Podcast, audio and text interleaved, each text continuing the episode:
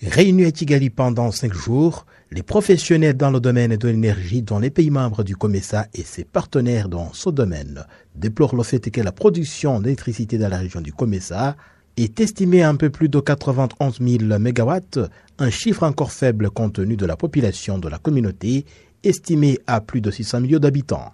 Ils indiquent par ailleurs que le changement climatique a eu un impact négatif sur le secteur de l'électricité dans certains États membres du COMESA qui dépendent de l'énergie hydraulique, une situation qui pourrait perdurer selon toujours ces experts. C'est pourquoi, poursuivent-ils, les pays de la communauté doivent diversifier les sources d'énergie en songeant à l'énergie solaire, comme l'indique le secrétaire général adjoint du COMESA.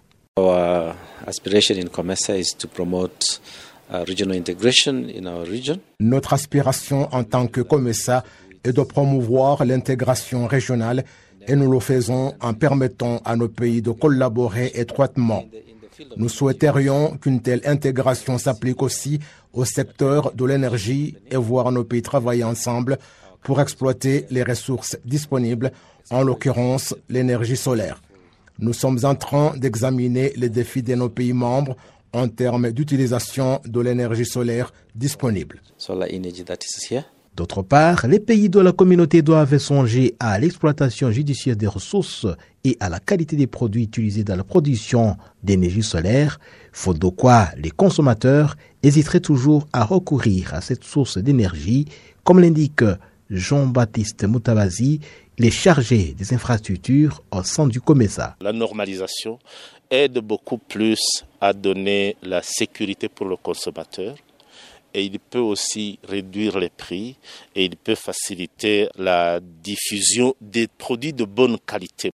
J'essaie de voir tout, cet, éclairage public on peut, utiliser uniquement des panneaux solaires. Mais maintenant, quels sont ces panneaux solaires qui peuvent durer longtemps, qui ne peuvent pas causer des ennuis Et ça peut être mis en place parce que ce sont des poteaux que tu mets là-bas, une batterie que tu mets là-bas, et une lampe, et une panneau solaire aussi, une lampe. il y a moyen de faire beaucoup de choses ici dans le pays. Mais si on a ces standards, on sait quel panneau solaire qu'il faudrait avoir, quelle batterie qu'il faut avoir. Vous les avez et le secteur privé peut entrer facilement dans ce secteur. Les statistiques fournies par le marché commun de l'Afrique orientale australe montrent qu'à l'exception de quelques pays comme l'Égypte dont le taux d'accès à l'électricité est de 100%, celui de la plupart des pays de la région restait faible, avec un taux moyen d'accès estimé à un peu plus de 50%, une situation qui pourrait retarder la réalisation des projections de la communauté en matière d'intégration régionale et de développement.